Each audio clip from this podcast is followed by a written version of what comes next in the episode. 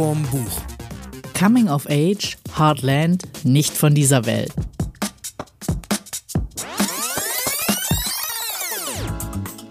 Vielen Dank, dass Sie dieses Gespräch annehmen, sagte eine weibliche Tonbandstimme verbindlich. Das folgende Gespräch dauert 19 Sekunden. Wir bitten Sie, den geäußerten Wunsch im Rahmen Ihrer Möglichkeiten zeitnah zu entsprechen. So, und bevor jetzt alle anrufen, herzlich willkommen zu einer neuen Folge von Schuss vorm Buch. Und diesmal widmen wir uns einem Thema, mit dem alle mal irgendwann zu tun hatten, nämlich raus aus dem Alter. Was? Raus aus dem Alter? nee, coming, uh, coming of age. Heißt das nicht raus aus dem Alter? ja, ich glaube, man wird es wahrscheinlich eher mit heranwachsen. Oder, ja, ja, so heranwachsen. Oder in, vom Jugendlichen zum Alten. Vom Jugendlichen zum Alten. Okay, also da, wir haben dabei, ich habe gelesen Benedict, Benedict Wells, Heartland, und du hast mitgebracht? Michael Ebert, nicht von dieser Welt. Und wir werden uns in dieser Folge der ultimativen Frage stellen, wie ist es, selber in einem Roman aufzutauchen? Damit liegt die Latte ganz weit oben, weil ich bin natürlich gemeint. Mein Kumpel Benedikt und ich, wir haben viel zusammen abgehangen und äh, deswegen tauche ich in Heartland auf. Ja. Nee. Und eher andersrum. Äh, Michael Ebert ist ein Klassenkamerad von mir und hat jetzt seinen ersten Roman veröffentlicht. Manche kennen ihn vielleicht, weil er der Chefredakteur des SZ-Magazins ist und äh, das ist auch noch krasses Name-Dropping. Name -Dropping ja, hier, auf jeden ja. Fall. Und Neon hat er auch gemacht, ne? Ja, und, und Guido auch. Und Guido? Nee. das Männermagazin Guido. Das ist übrigens eine, eine Frage, die habe ich mir schon immer gestellt. So, die klären wir jetzt. Versuchen wir jetzt hier mal zu klären, bevor wir loslegen. Frauenzeitschriften heißen ja immer nach Frauen. Also die neue Brigitte, Brigitte Barbara, Bianca und, und wie, sie alles, wie sie alle heißen. Aber Männerzeitschriften haben noch nie Männernamen. Die heißen dann Playboy oder Wald oder Walter. Gear Magazine oder irgend sowas. Aber GQ. die neue Horst oder die Meinst neue. es wäre noch Potenzial, die wir die rausgeben neue, können? Neue Walter. Mhm. So finde ich total. Ja. Äh, übrigens, Macht an, eigentlich Sinn. An dieser Stelle ein ganz kleiner, habe ich nämlich jetzt gelesen äh, in einer Zeitung. Äh, ganz lustig, dass der Untergang der Frauenzeitschrift, wir waren da nämlich schon mal viel weiter bei Frauenzeitschriften, damit begonnen hat, dass die die Namen geändert haben. Die hießen früher anders, die hatten früher andere Namen und irgendwann haben die die umgetauft in sowas wie Brigitte und so und danach ist es seicht geworden und nur noch im Kochen. Vorhin ist ein anderes Thema, aber das ist ein anderes Thema. Alter, was für ein Einstieg, ja, für einen Literaturpodcast. Ja, wir springen von A nach B, aber ich meine, warum das Coming denn of nicht? Age, also ja. die Entwicklung meinst, der Frauenzeitschrift im 20. Jahrhundert muss doch auch mal, es meinst, wird bis, stiefmütterlich behandelt. Ja, du meinst, bis zum Ende des Podcasts haben wir auch das Coming of Age geschafft. Absolut. Ich habe mir über Folgendes überlegt, außer du willst einen anderen Einstieg haben, äh, weil ich finde ja Coming of Age. Ich finde, du solltest in 19 Sekunden meine Wünsche erfüllen. Ach so. Äh, nee, dann wäre ich schon tot. Das geht jetzt auch nicht. Überweisung also. tätigen. äh, nein, ich finde nämlich äh, Coming of Age. Du unterstellst mir jetzt, dass ich nur Geld will, oder was? Und du unterstellst mich, will ich umbringen, oder was? Ihr seht schon, ich glaube, das wird eine ganz besondere Folge dieses Mal. Ja, ist, glaube ich, nicht gut, wenn wir morgens aufnehmen und jeder schon drei Kaffee getrunken haben. Ja. Äh, ich habe übrigens heute Abend, Morgen. Die Abendfolgen sind ruhiger. ich habe heute Morgen ein Interview mit Helge Schneider gelesen. Ach, jetzt hör auf. Zu seinem neuen Buch. Und wenn ich immer an Helge, dann muss ich immer dran denken, wie er dann, ich muss jetzt mal einen Schluck trinken. So, kann weitergehen. Ja, also jetzt seriös. Seriös. Ähm, ich habe mir folgendes überlegt, weil Coming of Age haben für mich immer so eine, so eine, so eine Abhakliste. Wo, also von Dingen, die in Coming of Age Romanen vorkommen. Eigentlich immer. Okay. Was würdest du sagen, muss in einem Coming-of-Age-Roman drin sein, damit er ein solcher ist? Also, Oder was kommt immer drin vor? Sagen wir mal so. Muss ja nicht drin vorkommen, aber es kommt eigentlich immer drin vor. Das Komische ist, dass die Coming-of-Age-Romane, die ich gelesen habe, da kam auf jeden Fall immer Tod, Tod drin vor. Ja. Tod ich, setz, ich hake schon mal Toter. Tod, ja. Toter oder Tote. Äh, Sinnkrise im weitesten Sinne. Ja gut, Identität. das ist glaube ich schon, das ist ja Definition Standard. davon. Ne? Ja. Aber jetzt so an Szenen oder an, an Vorkommnissen oder an Personen, was ist da immer, was äh, kommt eigentlich immer drin vor? Also wir hatten jetzt Tod, ein Toter. Ich habe ja, äh, bevor ich die Liste gemacht habe, Ja. äh, waren bei mir ganz klar, es springt immer irgendwer von der Klippe. Also entweder in Badesee, in Freibad vom 5-Meter-Brett. Nein. Sowas gibt es eigentlich immer. Ja, gibt's hier nicht. Hatten wir ja in dem letzten, den du da besprochen Ja. hast, der, der große Sommer, glaube ich, ja, hieß es. Ne? ja, da, war es das der Siebenhalber. Thema. Mhm. Bei mir springt einer von der Klippe und bei fast allen Filmen und äh, gibt es das auch. Dann finde ich immer ganz wichtig, es muss ein Geheimnis geben. Irgendwas Rätselhaftes. so. Ja, ja, ja, würde ich zustimmen. Ja, dann finde ich auch ganz wichtig, es muss immer einen geben, der dich verhaut. Also es gibt immer so einen fiesen, so, äh, ich weiß nicht mehr, wie der bei Zurück in die Zukunft hieß, aber es war so der Prototyp. Da war doch Martin McFly, ja, wurde doch ja, immer genau, verprügelt. genau. Ja, das gibt's hier auch. Spielen keine große Rolle, aber, Aber die sind immer da. Die sind da, Nee, ja, die- das stimmt. Man, man das weiß, stimmt. wie die Mhm. heißen. Die haben auch immer so geile Namen wie Chris Bannard oder Ja. so der Bully oder so. Ja, nee, hier sind sogar Zwillinge. Ja, Ja, und ähm, mhm. Ah, okay. Ältere Geschwister? nein. Oh, das ist ungewöhnlich, weil meistens gibt es die. Äh, dann fand ich mir noch ganz wichtig, da bin ich jetzt bei dir gespannt, ähm, eine Liebe natürlich. Ja, Immer- im erweiterten Sinne. Ja, ja. Und in der Regel fängt die, man, also der Protagonist, Protagonistin verliebt sich, dann geht es in die Hose und zum Schluss entweder werden sie Freunde oder werden doch noch ein Paar. Also es ist immer so der Ablauf, finde ich. Am Anfang verliebt sich einer Ja. und dann geht es schief. Ja, also, aber wenn es dann, wenn ich, wenn, sag ich mal, die, die Kernaufgabe äh, dieses äh, erste Liebe, Liebe finden, unerfüllte Liebe finden ist, dann würde ich ja sagen. Aber ich finde, mein Roman, mein persönlicher, Sein persönlicher Roman. äh, hat jetzt nicht dieses Thema erste Liebe als Hauptfokus, sondern hat, glaube ich, eher diesen Das um- muss ja nicht der Hauptfokus sein. Es kommt nur drin vor. Also es ist ganz oft, also bei mir Nee. ist es wichtig, weil Nee. da ist es schon, die, trägt es die Story, aber Ja. ähm, meistens ist es, es muss nicht immer so ja, aber der es kann auch, Hauptantrieb sag ich sein. mal, auch so der, die erste Berührung mit dem anderen Geschlecht, das kann, das ist wahrscheinlich Okay, schon öfters dann ein Thema, aber vorletzter nicht Punkt. erste, ja. Vorletzter Punkt, eine Mutprobe. In irgendeiner Form. Man muss irgendwas machen, Ja. was man sich nicht getraut Ich hat. glaube, man muss irgendwas machen, um zu sich selbst zu finden. Also diese Selbstfindung, Selbsterfahrung über seinen Schatten, um auch zu wissen, wer man eigentlich ist. Ja. So, und letzter Punkt. Der Autor oder die Autorin packt immer irgendwas Schräges, irgendein schräges Hobby rein, irgendwas Anachronistisches, damit man sieht, wie cool oder wie cool sie ist. Er oder sie ist. Also zum Beispiel alte Platten, also Musik. Meinst du jetzt den Autor Der oder ja, also, den? dass irgendeiner in dem, also das zum Beispiel in meinem Buch ist es so, dass Kino eine große Rolle spielt, weil das Kino der Ort ist, wo die immer abhängen. Ja. Und dann reden die halt viel über alte Filme, wo du genau siehst, so, das kann die nicht interessieren. Also keinen halbwegs pubertierenden Typen interessiert in den Ja. 80er Jahren Filmkunst aus den 30ern. Ja. Das ist so Sache vom Autor. Das findet der geil und das packt er damit rein. Ja. Das ist ganz oft entweder Literatur, Musik, also alte Platten oder Filme. Bei dir? Äh, ich würde jetzt mal behaupten, gleich zwei Dinge. Einmal auf jeden Fall auch Musik, weil ähm, ich habe das lustigerweise auch mitgemacht. Ähm, die Hauptprotagonistin heißt Sola und die wurde nach Solomon Bu Brooke benannt. Also die Eltern von ihr haben sie danach benannt. Und wenn man dann diese Musik auflegt, manche kennen es vielleicht noch von Dirty Dancing, da hat er, glaube ich, ein, zwei Lieder beigesteuert ähm, oder die haben es halt genommen als Soundtrack. Also erst hat mir das Lied nichts gesagt, dann habe ich es aufgelegt und dann dachte ich mir, ah ja, natürlich, klar. Und es bringt dich gleich in eine Stimmung. Und ich glaube, das würde ich als Autor, als Autorin auch machen, dass du einfach, wenn du jemand in eine Stimmung transportieren willst, und ich glaube, das ist, wenn du so zwischen 13, 15, 16, 17 bist, ist es noch viel dramatischer, weil da bist du ja so ein Gefühlsmensch, ja. Da willst du, da kannst du überhaupt nicht umgehen und dann kannst du dich so fallen lassen in Stimmungen und wenn man das untermalt mit Musik, Ja, ich habe bei mir ist das auch ist halt noch ultimativ viel krasser. Aber du hast eine ganze bei Liste. mir ist auch eine Playlist mit drin und Ah. ich muss sagen, ja, lass uns vergleichen. hast du auch eine Playlist?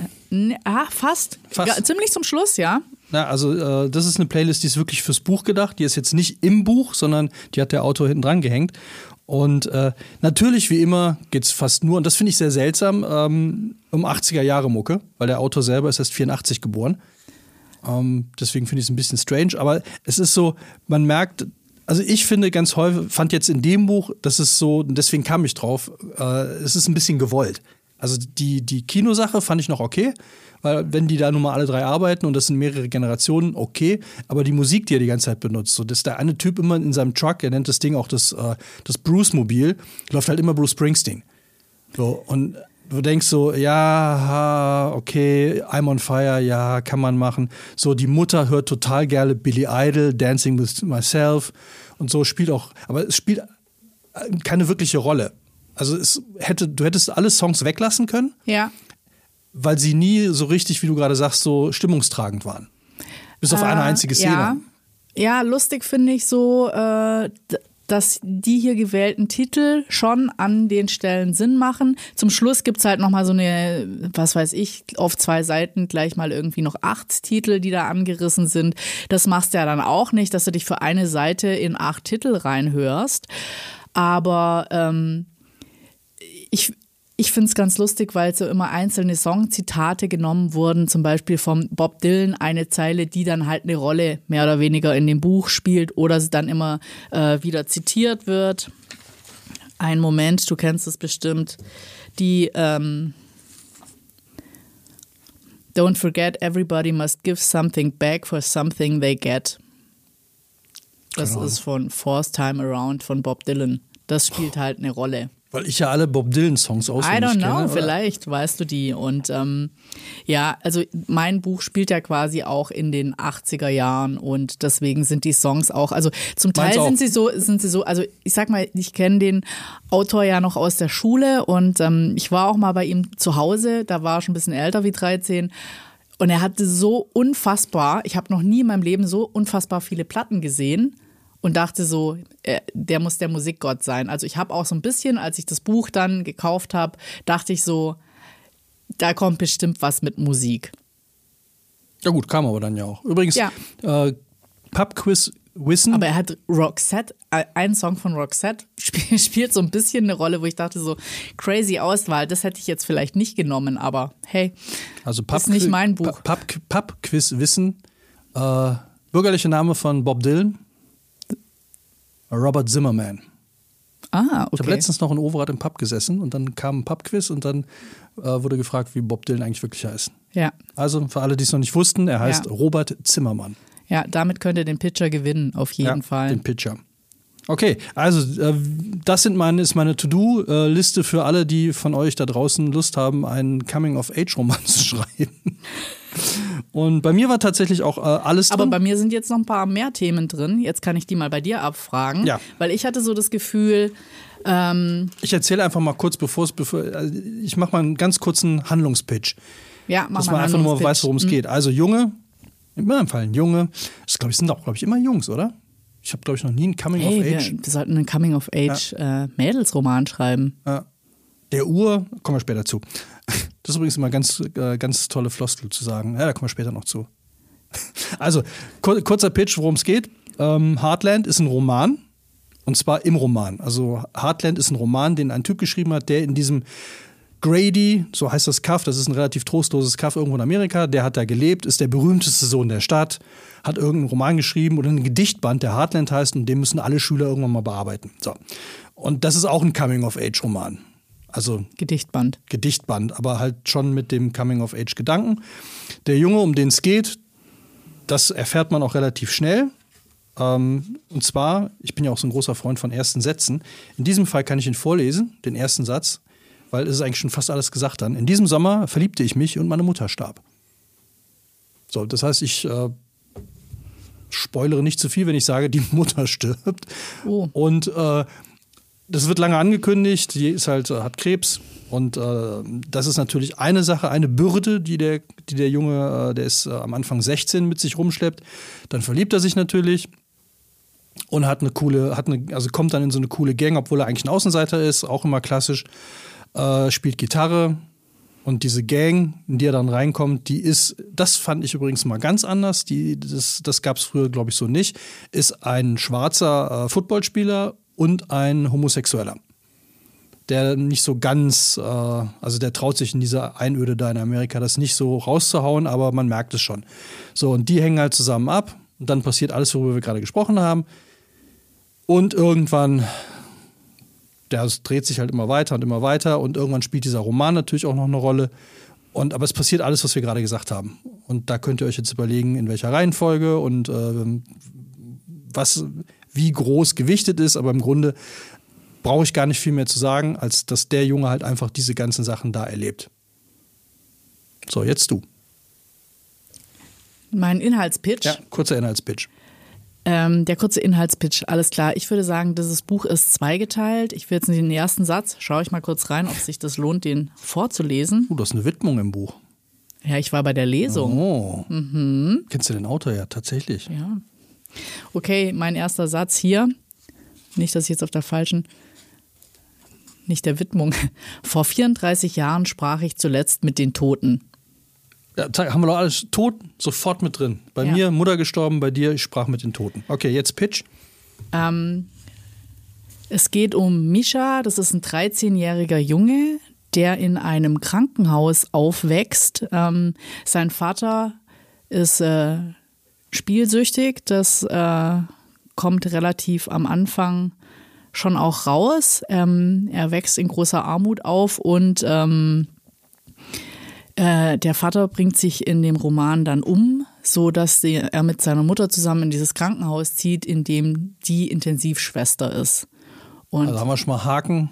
Ja. Das ist schon mal ein paar große Parallelen. Ja, und er ist äh, eben 13 Jahre alt und ähm, es geht jetzt nicht darum wirklich, dass er sich verliebt, sondern ähm, eher dieses klassische, irgendwann hat man einen Schüleraustausch und ähm, er hat einen Austauschschüler, der dann bei dem Rück, also er fährt nach Frankreich, ist bei einem Jungen und ähm, als es dann um den Gegenaustausch äh, geht, kommt dann Sola, eine 17-jährige äh, Französin. Das warst du.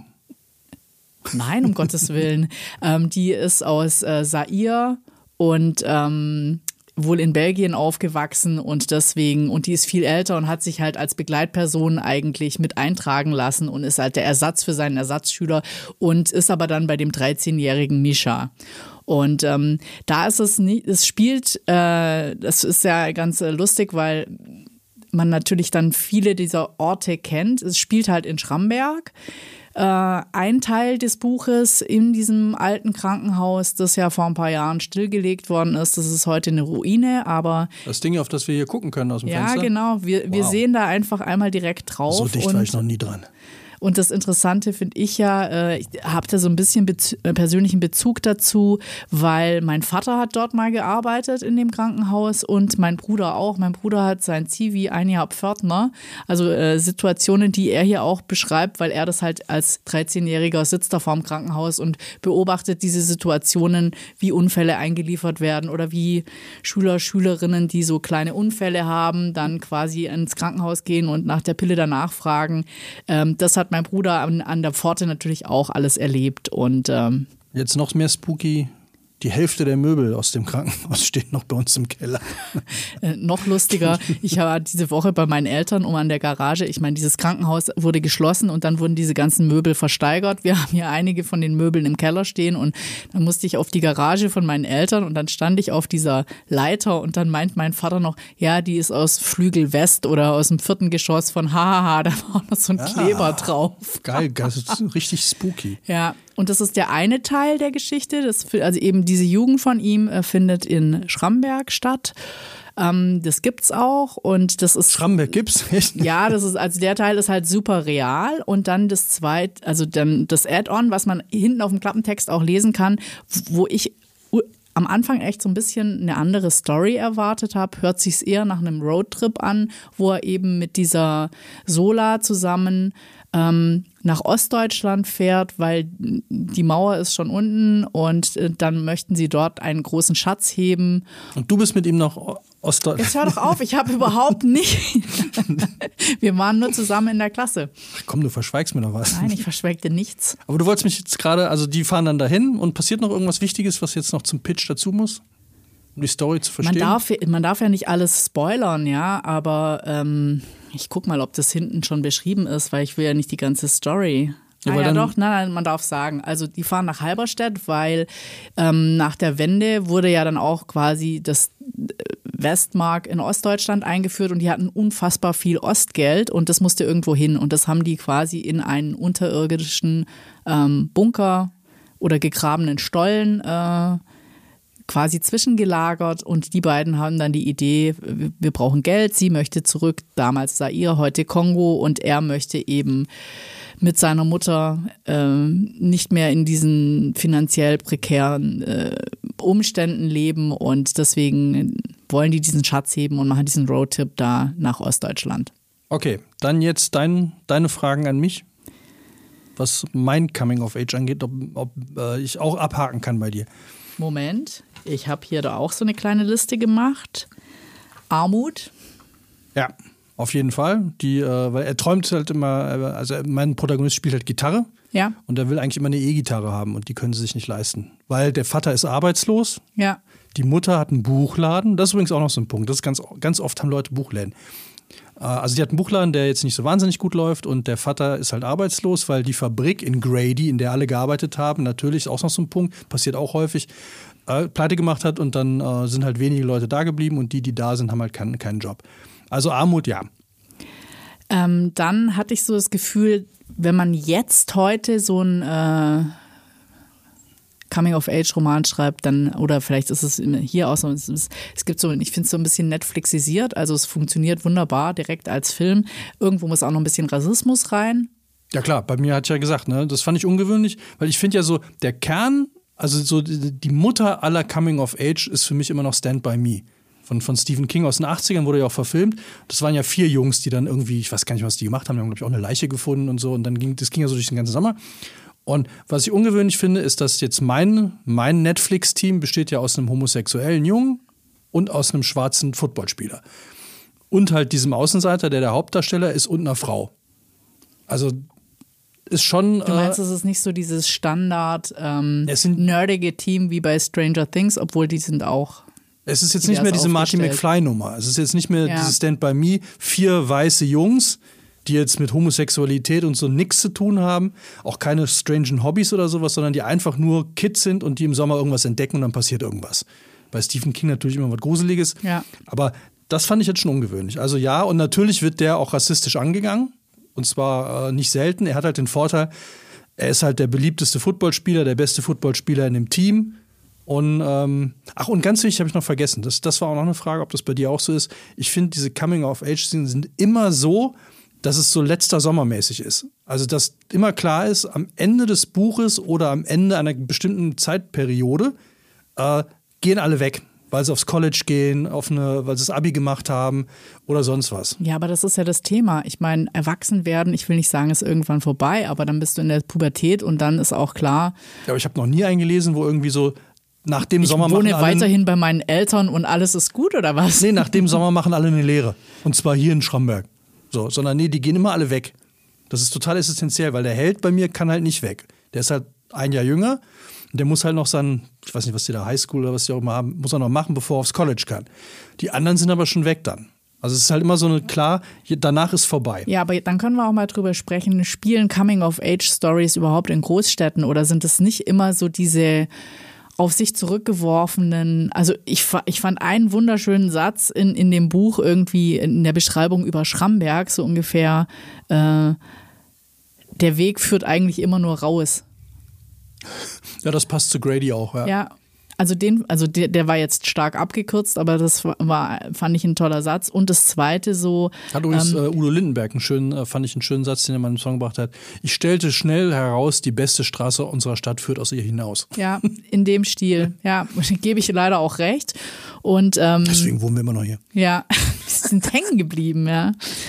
Ähm, ja, und dann den zweiten äh, sehr interessanten Aspekt ist, äh, dass er über Horizonte spricht, dass es quasi, dass du ohne, dass du, wenn du hier aufwächst, du ohne Horizont aufwächst, weil natürlich die Berge so hoch sind und alles ist dunkel und du hast eigentlich keinen Horizont. Und das, ich finde, dass man merkt es immer, wenn man hier mal aus dem Tal rausfährt und zum Beispiel einen Hundespaziergang irgendwie oben auf der Ebene macht. Unten wird es früher dunkel. Man versteht die Leute auf einmal wieder. Ja, also ich. Ja, du. Ja, aber ich glaube, das ist bei mir, ähm, das ist, glaube ich, die zweite Variante. Also entweder, also Land würde ich dir recht geben. Also, das ist immer so, nicht in der Großstadt spielt. Und bei mir ist es, glaube ich, nicht dieses eingekesselt sein durch Berge, sondern eher dieses eingeschlossen sein durch Wüste drumherum. Also durch, durch, durch Provinz. Also Ja. ne, egal wo die hinfahren, da ist nichts. Die nächste große Stadt ist halt endweit weg. Und, äh, oder es gibt halt eine etwas größere, aber jetzt so, das ist jetzt wie für uns Rottweil, aber es ist eben nicht Stuttgart. Ja. So, Stuttgart ist halt endweit weg, ist ja hier genauso. Wenn du als Jugendlicher bist, ist Stuttgart ja. Als ja. Jugendlicher, da musst du erstmal irgendwie ordentlich Radfahren lernen. Also Um nach Stuttgart ohne, zu kommen. ohne E-Bike, ja, um überhaupt Ja, wegzukommen. Ja. Okay, was noch? Äh, das war es eigentlich schon mehr oder weniger. Aber alles andere haben wir ja schon, haben wir ja schon deine Liste abgehakt. Das hat mir jetzt noch so ein bisschen gefehlt. Also, wenn ihr jetzt äh, nach Baukastenschema einen neuen Coming-of-Age-Roman schreiben wollt, dann habt ihr jetzt alle Inkredenzien. Und äh, wenn ihr noch eine Frau seid, oder ein, kann auch ein Mann sein, nehmt mal eine Heldin. Ja. Weil ich finde, ich kenne tatsächlich keinen. Also Florian Illis fällt mir noch ein, Coming of Age, hier Generation Golf, war ja auch ein Typ. Bei dir mit dem Sonne großen und Beton, Sonne- und Beton-Typen, bei Große Sommer, Superhero, Typ. große Sommer. Superhero-Typ. Vielleicht müssen wir gezielt mal nach einem weiblichen Coming-of-Age-Roman. Ich meine, es hilft ja immer so. Ich glaube, ich habe aber meine Tagebücher aus der Zeit vernichtet. Jetzt mal deine, erzähl mal, hattest du Schüleraustausch? Ähm, nee. Nee. nee, ich war, hab das nie gemacht, nee. Also ich fand jetzt den Protagonisten hier mit 13 sehr jung, aber vielleicht muss man heute eigentlich, ist alles schneller und beschleunigter und äh, funktioniert das auch schon mit 13. Ich glaube, den Schüleraustausch hatte ich mit 15. Ich fühlte mich aber, als ich nach Overath gekommen bin, äh, wie ein Schüleraustausch. Weil ich kam aus der Stadt, aus Saarbrücken. Also ich bin die erste, fünfte Klasse war ich in Saarbrücken auf dem Gymnasium. Ist jetzt für viele jetzt nicht unbedingt die große Stadt, aber es ist eine Stadt. Und dann bin ich nach Overath aufs Dorf gekommen. Und da kam ich mir, kam ich mir vor wie Schüleraustausch. Weil ich da die ersten Wochen habe ich bei einem Typen, also bei einem Schulkammer Klassenkameraden gewohnt und da kam ich mir schon sehr strange vor. Also ich glaube, den anderen kam ich auch sehr strange vor. Also das hat eine Weile gedauert, sich da zu adaptieren. Also ich weiß nur, ähm, Und ich habe keine mehr aufs Maul gekriegt. Also, das fand ich jetzt gegenüber der Stadt angenehm. ah. Also ich fand das ganz lustig. Wir hatten, äh, ich glaube, meine erste Austauschschülerin hieß Oh, Agnes Sauvage. Ja, ja, Agnes Sauvage, Agnes die Wilde. Und die hat, äh, die wollte immer nichts essen bei uns. Und dann äh, war meine Mutter schon ganz pikiert und so, ja, der schmeckt überhaupt nichts und keine Ahnung, ob das jetzt zu schwäbische Kost war. Meine Mutter hatte einmal die Palette durchprobiert und dann kam sie irgendwann entsetzt heim und meinte so, die hat die beim Bäcker gesehen, da hat die Zwiebelkuchen gegessen. Woher soll sie denn wissen, dass die Zwiebelkuchen ist? Dann dachte ich mir, ja, im, Es im Elsass gibt es das sicher auch, also keine Ahnung. Gut, die Austauschschülerin war jetzt nicht aus dem Elsass. Und irgendwie wollte die dann, glaube ich, nicht, dass ich zu ihr komme, sondern dann wurden mir so ein Geschwisterpaar äh, angeboten, dann sollte ich zu denen. Und dann war ich äh, bei denen. Und die waren dann, die waren auch schon davor mit und das waren, sie waren echt die Königinnen. Da sind wir nach Freiburg gegangen. Und in Freiburg gibt es auch diese kleinen Bächlein, ja? Ja. Und die eine von den beiden ist halt längs in diesen Bach gefallen. Also, das ist ja Quer- nur eine. Wasserrinne, ja. Und äh, ja, großartig. Und dann meine Geschwister, ich habe ja einige jüngere Geschwister, da waren ja auch mal die Austauschschüler, Schülerinnen da. Und bei meiner Schwester, eine Klasse drunter, haben, hat dann die ähm, Franzosenparty bei uns äh, im Keller stattgefunden. Und das war wirklich äh, eine sehr, sehr wilde Party. War da noch dieser äh, Partykeller, den ich da mal ausgeräumt habe? Ja, ja, da war dieser Partykeller Der war gut, und ja. ich weiß noch, da haben sich halt, man darf es ja gar nicht laut sagen, Leute auch bei uns im Garten übergeben und am nächsten, und das war halt eiskalt und ist alles angefroren und die mussten am nächsten Tag kommen, um dieses Angefrorene äh, zu entfernen. So, mit, mitzunehmen. Und dann äh, hat es dann insgesamt auch in die Zeitung geschafft und ich weiß nicht mehr, ob das bei meinem Jahrgang war oder nach dieser Party. Auf jeden Fall waren in ganz Schramberg die Mercedes-Sterne abgebrochen bei den Autos. Früher gab es doch noch diese Mercedes-Sterne, die Ja, ja, die oben waren drauf schön, waren ja, und die. Franzosen, die sind alle mit irgendwelchen Ketten mit Mercedes-Sternen sind die wieder abgefahren nach Frankreich. Die haben sie natürlich nicht in Schramberg abgebrochen, die haben sie schon mitgebracht von zu Hause. Ja, natürlich. Ja, wir wollen ja hier nichts unterstellen.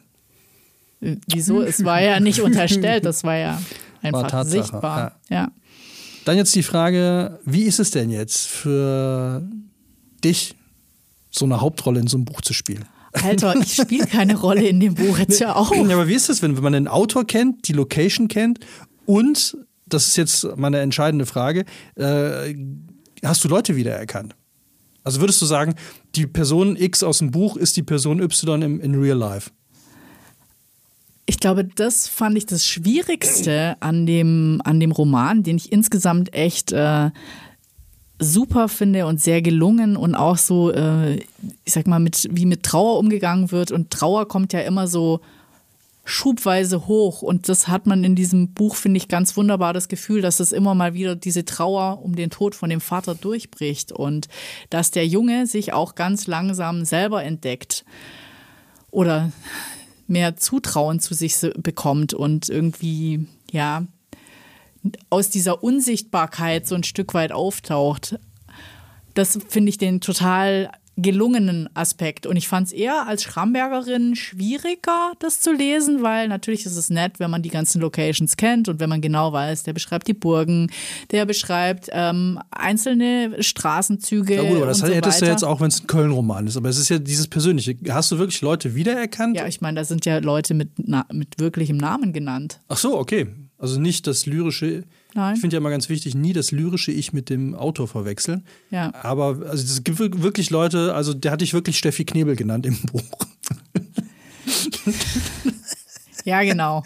Ja. Jetzt, wo du es sagst, Hast lieber Michael, gewundert, ne? warum hast du mich eigentlich namentlich nicht Ja, erwähnt? nee, also wirklich, es gibt wirklich Leute, die mit Klarnamen ja. da Ja. nicht äh, Georg Seckinger, sondern Ja. wirklich Gerhard Seckinger. ja. Krass. Du hast da noch nicht gelesen, also das fände Nee, ich nee, jetzt ich- mal total spannend, äh, wie du das empfunden hast. Du, Aber wie ist es für dich? Du hast es ja gelesen. Wie ist es, wie ist es wenn man da Leute tatsächlich, wenn es die wirklich gibt? Also ich finde es- ich- kanntest du die? Also die, die da mit Klar- Klarnamen aufgetaucht haben, kanntest du die? ja klar, die waren ja alle bei mir in der Klasse Ah, okay. oder an der Schule oder im näheren Umfeld. Ja, also ich Und wie kommen die weg? Also ist es dann so einen ausgewischt oder ist es irgendwie so, ja, Nee, so gar nicht. die? Also ich fand das eigentlich ganz sweet, weil im Vorfeld ja gefragt wurde, ob das okay ist, wenn die namentlich genannt Er hat die werden. gefragt. Ja. Und ähm, ich fand es eher schwierig in den ganzen Bereichen, wo sich, sag ich mal, dann dieses äh, diese Realität mit der Fiktion verschwimmt. Also weil wenn du die Leute kennst und dann ist ein Teil Realität und dann kommt noch mal eine Stufe Fiktion drüber oder dann werden dann noch große Teile irgendwie draufgepackt. In dem Bereich finde ich es einfach extrem schwierig, weil man sich dann bei ganz vielen Dingen fragt, ist das jetzt wirklich Passiert passiert? oder, ja. Hat Weiß der derjenige als sich ich? wirklich aufgehängt oder ähm, keine Ahnung. Also das fand ich am schwierigsten. Also das fand ich wirklich Kann man das schwierig. abschalten? Also kann, kannst du, konntest du das abschalten oder ist man, bist du die ganze Zeit dann da, hey, könnte das der sein, könnte das Nee, der also sein? ich, ha- man fängt dann an, sich Fragen zu stellen, so ist das jetzt real oder nicht. Und ähm, ich fand es witzig, weil das hat mich dazu gebracht, noch andere Podcasts mit ihm anzuhören, weil ich habe blöderweise dieses Buch nicht gelesen vor der Lesung. Also sonst hätte ich ja ganz gezielt nachfragen können. Ich, hab, ich bin quasi zu der Lesung gegangen und ähm, habe das Buch, weil das ist eine, eine Woche früher rausgekommen, wie es eigentlich rauskommen sollte. Shame on me, ich habe es gar nicht mitgekriegt, dass es schon raus war. Und äh, dann hätte ich ja gezielt nachfragen können. Aber ich fand es halt irgendwie so, man muss sagen, äh, was du auch angesprochen hast, ähm, der junge Protagonist kann halt mit Toten sprechen. Und ähm, der bekommt, wie die Eingangssituation äh, schon geschildert hat, er bekommt quasi Anrufe aus dem Jenseits und muss dann so Jobs für die erledigen. Und wenn man das auf der einen Seite hat, wo man weiß, das ist so ein ganz fiktionales Element, Guten Tag. Hier ist der Gerhard. Ich hätte noch folgendes Problem. ja, Die 100 Euro, die unter meinem Sitz im Auto sitzen, die müssten noch gefunden werden, damit meine Tochter ein besseres Leben hat. Sowas oder wie? ja, genau. Alter. Boah, da hätte ich ja, ich träume sowas ja manchmal. Dass meine Eltern mich anrufen oder vorbeikommen und mir dann irgendeinen Scheiß glaube, vorwerfen. aber ich glaube, genau das ist es. Es ist ja immer so, selbst wenn du dich aussprechen kannst mit deinen Eltern, es bleiben doch immer noch zwei, drei, vier Fragen, die du hast, die du gerne klären würdest oder auch vielleicht die, die dir gerne mitgegeben hätten. Oder was, so, was würdest du denn sagen, wenn du jetzt noch mal eine Minute mit deiner Mutter hättest zum Beispiel? Bierchen? Aperol Sprit, Ja, Paprika. Paprika-Chips dazu.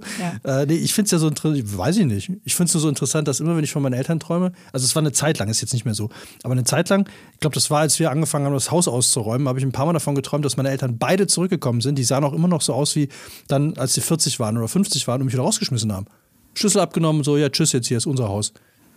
Da finde ich Psyche dann ja schon spannend. Also, aber es war jetzt nie so unfreundlich oder so, sondern es war irgendwie so, ach so, ja, okay, nee, dann gehe ich jetzt ja, wieder. Aber da ist es halt so, es gibt dieses total fiktionale Element, wo jeder weiß, das kann ja nicht sein. Im Prinzip, wenn du das gemacht hast, wenn du so ein Element einführst, dann kannst du natürlich danach alles machen. Und dann kannst du auch mit deinen Figuren, die angelehnt sind an Personen, dir kannst ja immer weiterspinnen, wenn die jetzt nicht den realen Namen haben, sondern also andere kannst, Namen oder so. Ab da kannst du Gerhard Seckinger dann Und fragen Und das weiß ja sowieso keiner. Ich meine, was ist denn das hier für eine kleine Community? Dann sind es hier, was weiß ich, hier in der Talstadt wohnen vielleicht 7000 Leute.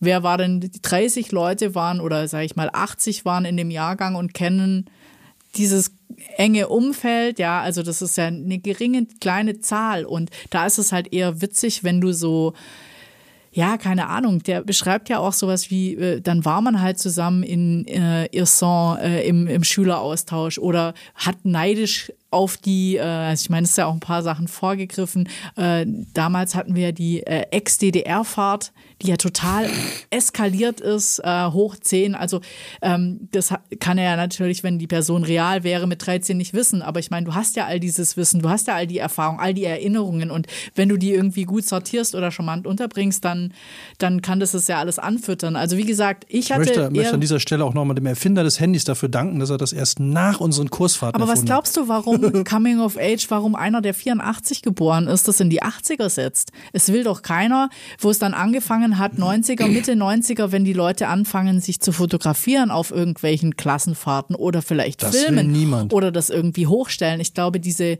Freiheit, die du da hast, auch dich selbst zu entdecken, ohne diesen ganzen Social Media Druck, ja. viel ich will nicht sagen einfacher war. Ich meine, das ist immer, das ist immer. Du wusstest damals nicht, dass es einfacher war, aber ich glaube, mit dem Wissen ja. von heute würdest du sagen, also ich stelle mir ne, den Kursfort viel schlimmer vor, wenn sie so filmbar gewesen wäre, wie es heute der Fall ist. Ja. Was ich auch interessant finde, er stellt halt so sehr auch tiefe Fragen, wo ich jetzt nicht weiß, ob ich das Buch mit 13 lesen würde und das dann alles verstehen, weil auch diese Sola immer so sehr philosophisch, also manchmal so schon fast ein bisschen too much. Also du könntest jetzt, sag ich mal, 18 andere Bücher lesen, weil du Reminiszenzen bekommen hast und ähm Aber das finde ich jetzt mal gerade eine ganz spannende Frage. Hm. Ist es sinnvoll oder überhaupt verständlich, wenn man jetzt mit in dem Alter, wo die Protagonisten sind, also meiner ist 16, Deiner wird wahrscheinlich dann 17 oder 18 sein? Nein, meiner ist 13. Ach, 13. 13 und ähm, die ja, Protagonistin ja ist 17, ja. Ja, also, also es ist ja dieses Alter, ob jetzt, sagen wir mal, ein 15-Jähriger damit überhaupt was anfangen könnte. Wenn er den rum, also wenn er jetzt mein, mein Heartland lesen würde, glaube ich, wäre ein 15-Jähriger, könnte da, ich weiß, ich glaube nicht, dass der was mit anfangen könnte. Also glaubst du, dass, dass es Sinn ergeben würde, wenn die LeserInnen im Alter der Protagonistinnen wären? Ich finde das äh, eine ganz spannende Frage, weil ich das Gefühl hatte, so, ich würde es jetzt keinem 13-Jährigen geben, aber ich würde es durchaus einem 15-Jährigen geben. Oder einer 15-Jährigen. Oder 16. Also ich hätte das Gefühl, gut, ich weiß jetzt nicht, vielleicht ist die Pubertät schon so weit nach vorne geschoben und vielleicht sind Leute auch schon so lost, aber ich weiß es nicht. Ich habe so das Gefühl, es ist jetzt, äh, aber Coming of Age ist ja jetzt nicht unbedingt für die. Also ich bin jetzt nur drauf gekommen, weil ähm, eben äh, in der Buchlese unserem ähm, Buchladen des Vertrauens in Schramberg, die total steil gegangen ist und meinte so, das wird das neue Chick, das wird Schulliteratur. Und dann dachte ich mir okay. so, äh, wird es Schulliteratur? Ich weiß es nicht. Ich finde es, deswegen finde ich es eine spannende Frage. Hätte ich auch gern mal mit dem Autor diskutiert, ob es in die Richtung überhaupt gedacht ist oder ob das ich fand es ja ganz süß. Der hat irgendwie gesagt, so ja, eigentlich wollte er dieses Buch für seinen Vater schreiben. Dann hat er es eine Zeit lang eigentlich geschrieben, um mit seiner Trauer fertig zu werden. Und im also sein Vater, sein echter Vater ist gestorben. Vor zwei Jahren. Das war auch der Grund, warum man das Buch geschrieben hat. Ah. Und im Endeffekt wäre es ein Buch für seine Mutter geworden. Das fand ich schon nett. Also das finde ich äh, eine tolle Aussage und finde ich auch ein, ein großartiges. Äh, also ja, Michael, wenn du, das, wenn du das hier hörst, ich kenne dich ja noch nicht, ja. äh, dann äh, lass uns doch mal kurz zukommen, ähm, ob du, wie du das fändest, wenn du Schulliteratur werden würdest. Ich bin ja Schulliteratur geworden. Echt? das finde ich. Ich habe irgendwann mal äh, eine Abrechnung bekommen von der VG Wort. Das ist eine äh, Lizenzfirma, äh, beziehungsweise eine Vereinigung, die halt dafür sorgt, dass Autoren Geld kriegen, wenn ihre Sachen gedruckt werden. Und ich habe von denen eine Abrechnung gekriegt über, keine Ahnung, 80 Euro oder so und habe das überhaupt nicht verstanden. Und dann habe ich festgestellt, ein Radiobeitrag, den ich gemacht habe über äh, Frauen ähm, im Rennsport, also im, im Autorennsport, wurde in einem Schulbuch abgedruckt. Wie lustig. Und zwar, ich, also das Manuskript, die haben das transkribiert. Ich, ich habe denen nie was geschickt. Ja. Die haben mich auch nie gefragt, ob das okay ist, sondern die haben das äh, anscheinend den WDR dann gefragt oder den Deutschlandfunk und haben das Manuskript sich geholt und haben das halt eins zu eins dann im Schulbuch abgedruckt und dafür abgedruckt und dafür habe ich dann Lizenzgebühren bekommen. Ja, was für ein Beitrag, hey. ja, da war ich mit einer Frau, äh, das war ganz lustig, da habe ich mit einer Frau äh, eine Runde auf dem Nürburgring gedreht, mit einer, mit einer äh, richtigen äh, Rennfahrerin, die machen ja dann immer diese, diese, diese Runden, wo die halt auch Leute mitnehmen. Und äh, ich durfte eine Warm-up-Runde mit der fahren. Also da hat sie jetzt noch nicht 100% Gas gegeben, okay, sondern nur so 80. Herzinfarkt. Und ich habe mit der während versucht, während, äh, also ich habe ein Interview mit ihr geführt, während die die Runde gefahren ist. Und das war schon, äh, also wenn du so die Tachonadel anguckst, wie die dann so bei 280 ist so und du denkst da hinten, das ist doch, das ist doch, also was da gerade ganz weit weg war und jetzt ganz schnell da vorne ist, ist eine Kurve. Alter. Also es war schon beeindruckend. Gut, aber also aber ne, vielleicht schafft es ja auch zur Schulliteratur. Also da sind zwei Fragen, fand ich irgendwie ganz interessant. Die eine war, ist man etwas Besonderes, weil nee, ist man etwas Besonderes, weil man etwas Besonderes kann oder wird man zu etwas Besonderem gemacht?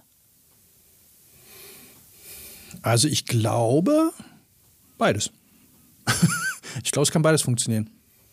Also ich finde es sehr lustig. In, in meinem Roman gibt es eine Szene, also er ist ja, habe ich ja glaube ich schon gesagt, er ist immer so der Außenseiter ne, und hat mit den Leuten nicht viel zu tun und die, für sie ist der alles ist immer so ein bisschen strange.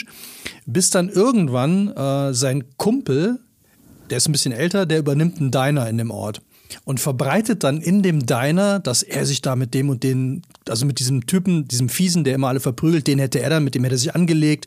Dann er hätte diese Wahnsinnsmutprobe gemacht und verbreitet so ein paar Sachen, die zwar alle so halb stimmen, teilweise stimmen sie auch, aber auf einmal merkt er, dass sich das Ansehen in der Schule total geändert hat, weil und er kriegt dann irgendwann mit, dass die so über ihn reden, so, das ist der Typ, der ist die Klippe gesprungen ist, so wow und so und fragt sich dann, woher die das wissen, aber auf einmal ändert sich sein Standing total und wird, damit wird er auf einmal zu was Besonderem. Und da konnte er, man hat es gemacht, aber eigentlich haben die anderen dann ihn das zu Marketing. was gemacht. Ja, ja absolut ja. Marketing. Ja. Und dann gibt es halt eine Wahnsinnsszene, wo er in der, in der, auf der Trauerfeier von seinem Vater, äh, seiner Mutter, die ist ja gestorben, ähm, na, ich verrate nicht, aber es ist eine Wahnsinnsszene in der Kirche und das verbreitet sich dann auch wie ein Lauffeuer. Und dann hat er dann geht Standing noch mehr. Da hat er dann wirklich konkret was gemacht und auch bewusst, während bei den anderen Sachen wurde es mehr oder weniger hintenrum gemacht. Also von daher, ich glaube, dass beides funktionieren kann. Ähm, und dann fand ich auch äh, ganz interessant, dass die äh, Sola irgendwie zu ihm sagt, so du musst dich immer fragen, how important is it? Also egal, was du machst. Ähm, und da geht es auch im Speziellen um Geld. Also sie sagt halt, für die Deutschen ist Geld immer Sicherheit, aber für sie bedeutet Geld eigentlich Freiheit. Und ich glaube, dass in dem Buch echt viele, du kannst halt viele Gesellschaftsfragen auch, wenn du das in Deutsch durchnehmen wirst, ja, gut. Je länger ich drüber nachdenke, wenn ich Deutschlehrerin wäre, äh, könnte man dann schon einen Ansatz finden. Frau Knebel, Frau Knebel, Sie kennen noch den Autor. Wer sind Sie denn im Buch? Hast du dich denn wirklich nicht gefunden? Nein. Aber wie willst du nee, denn. Nein, viel entscheidender. Hast du dich gesucht? Nee, auch nicht. Also hast, also du, hast du nicht gedacht, so, vielleicht komme ich drin vor? Weil das wäre mein erster Gedanke. Wenn ich wüsste, dass ein Kumpel von mir aus meinem Jahrgang ein Buch geschrieben hat und auch wirklich schon ein paar Leute gefragt hat, würde ich die, das Buch auf jeden Fall so mit dem Gedanken lesen, wer, wer von denen könnte ich sein? Ja, und wenn es nur so am Rand erwähnt wird. Ja, aber ich meine, da waren so viele in der Klasse und wir waren eigentlich immer Parallelklasse. Also warum sollte ah, okay. man da drin vorkommen? Also. Ja, kann ja sein, hier die hübsche Frau, die immer auf dem Schulhof da und da lang gegangen ist oder der strange Typ, der immer irgendwie Basketball gespielt hat oder so, in so einem Nebensatz. Ich glaube, ich hätte das gemacht. Aber ich habe noch eine lustige Frage gehabt. Eine lustige Frage ja. an mich. Ja, also ich meine, dieses. Ähm Jetzt kommt die lustige Frage ja, an mich. Ich habe äh, hab natürlich auch, äh, es ging ja irgendwie drum, äh, dass man in einem Coming of Age auch irgendeinen Schwellenmoment haben hat oder dass man irgendwie eine Rebellion hat oder. Du meinst der, der Gang aus, äh, wie heißt es nochmal, im, im, im Hellen, in der Hellenreise, der, äh, der, der, der Übertritt? Nee, der, ähm, wenn man die Komfortzone, wenn man seine gewohnte, gewohnte Welt, Welt, verlässt. Die gewohnte Welt, wenn man das Auenland verlässt. Der Aufbruch. Der Aufbruch, genau. Okay, ja, ja. Der Aufbruch. Und ähm, das finde ich eben spannend. Ich habe dann überlegt, so, was war denn so, hast du denn so einen, irgendwie einen rebellischen Moment in deiner Pubertät gehabt oder irgendwie,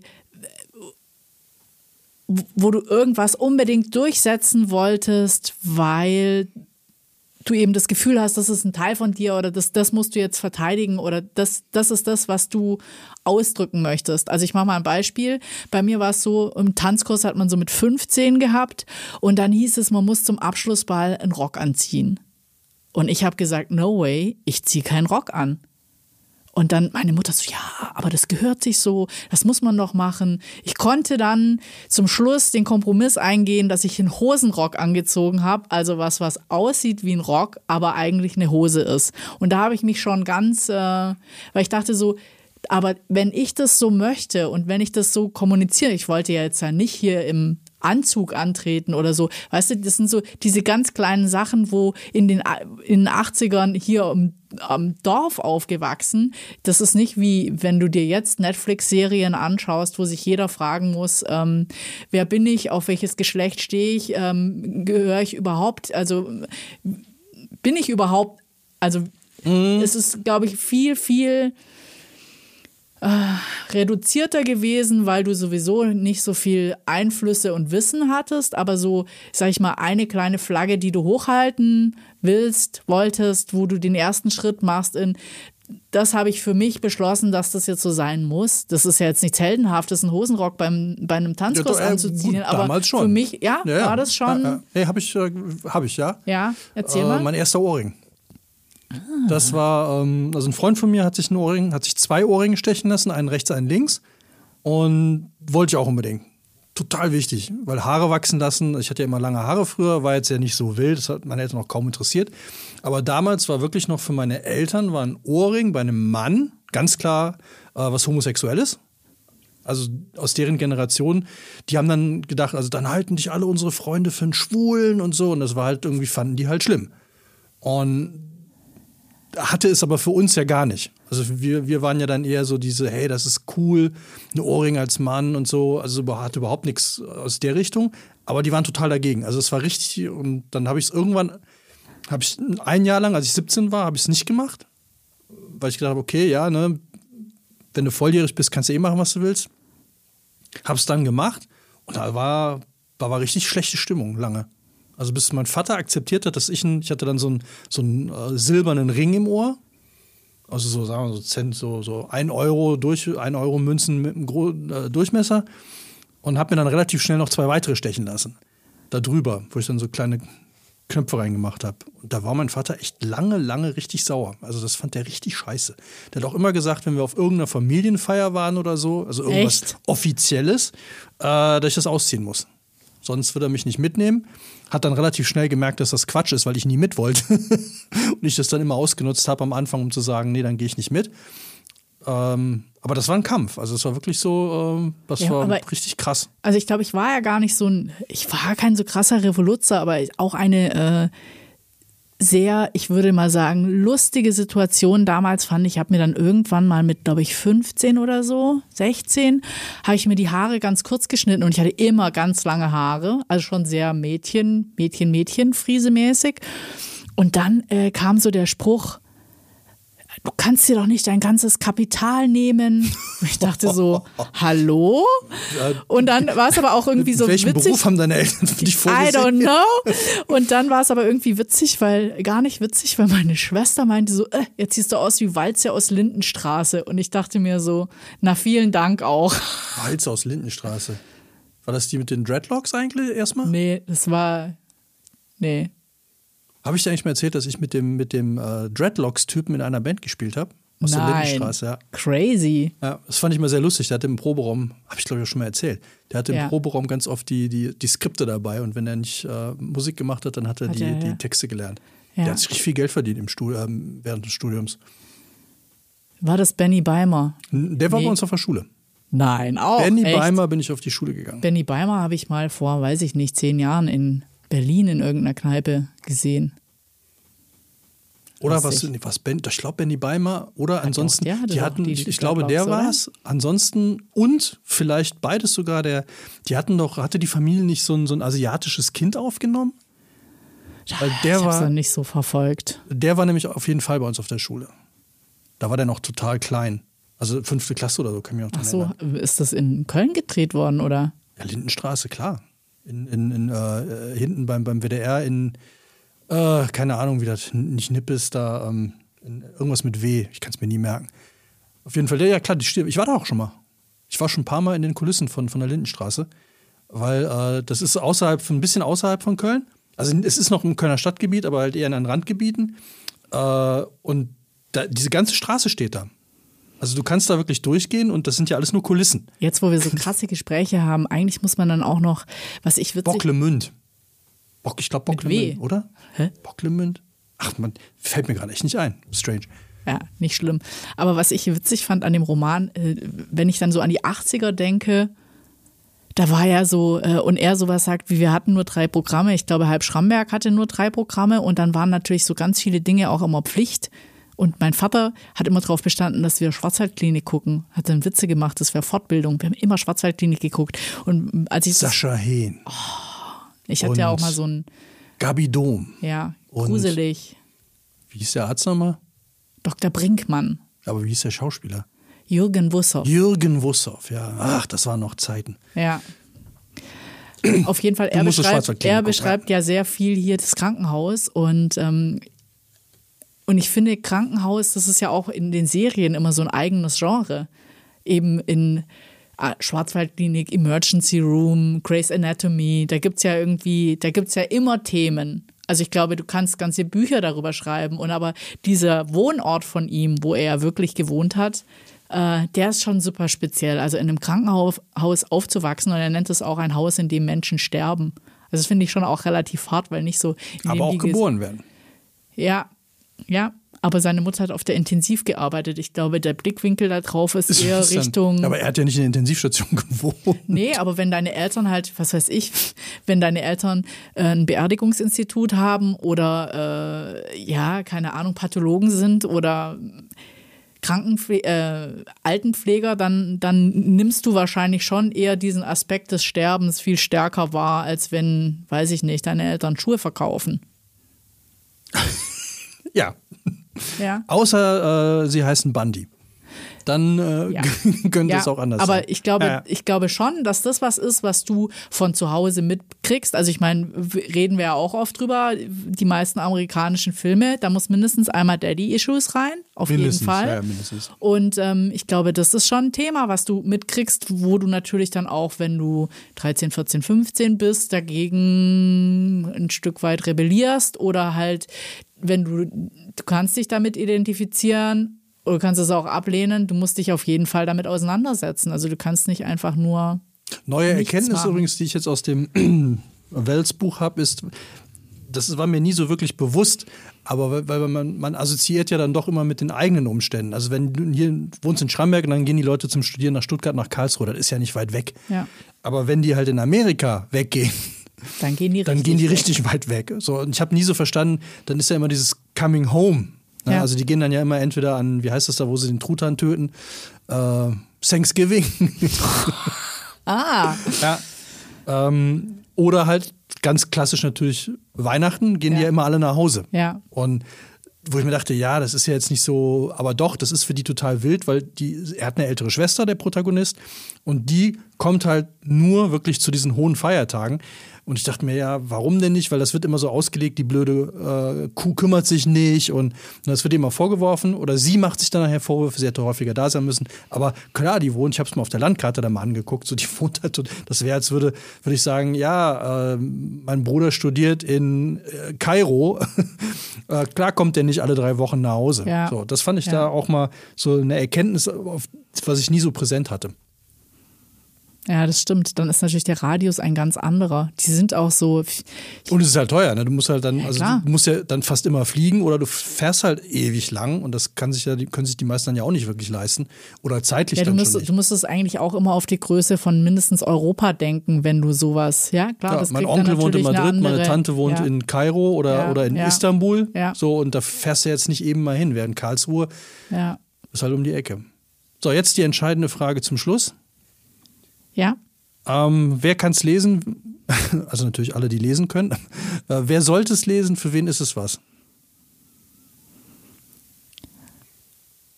Also ich glaube, dass dieses Buch äh,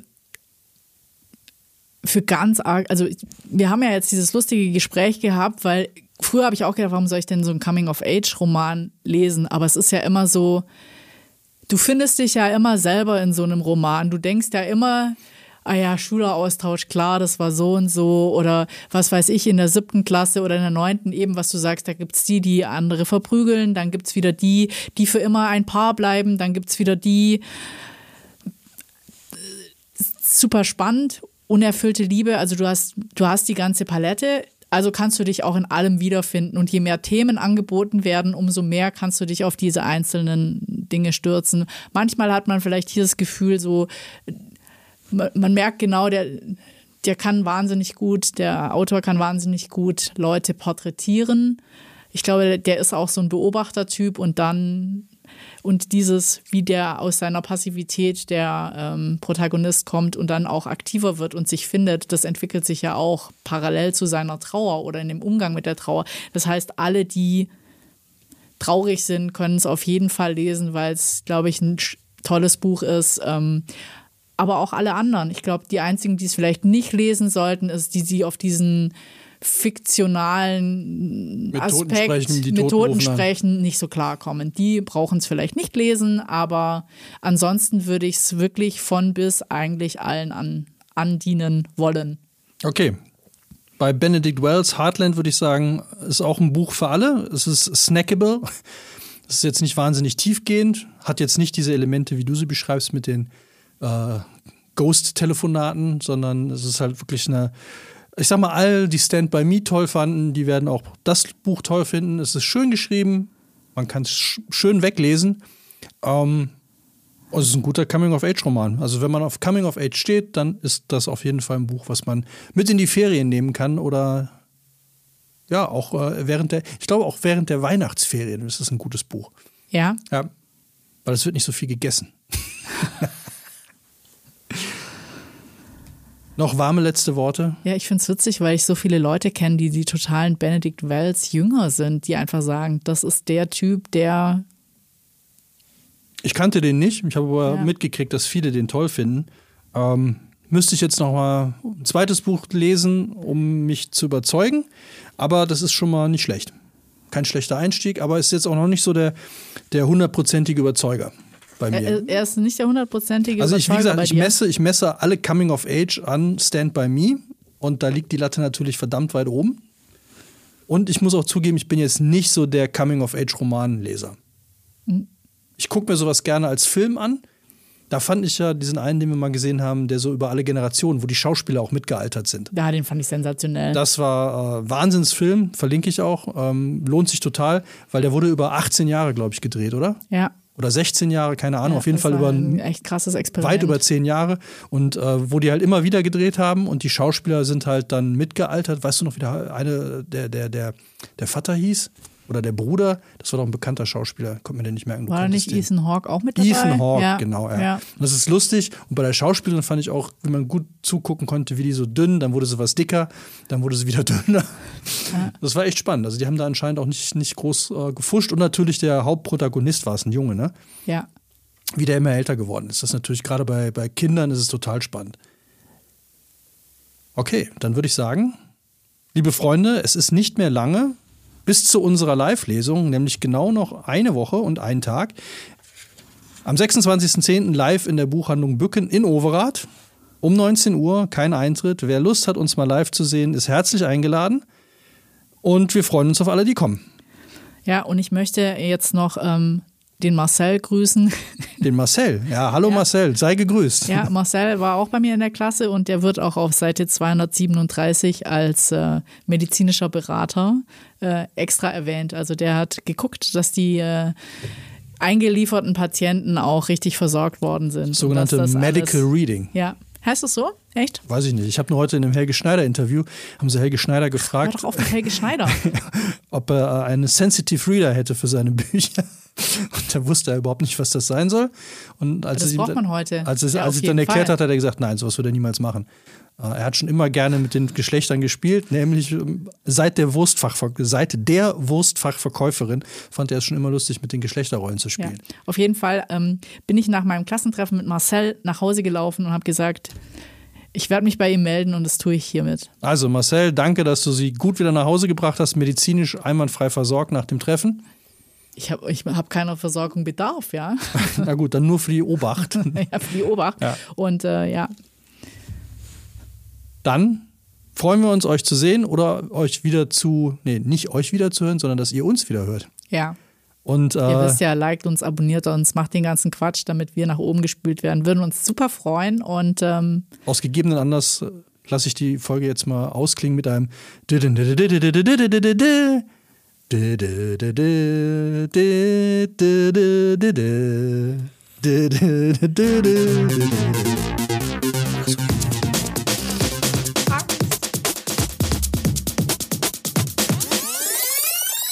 Form Buch.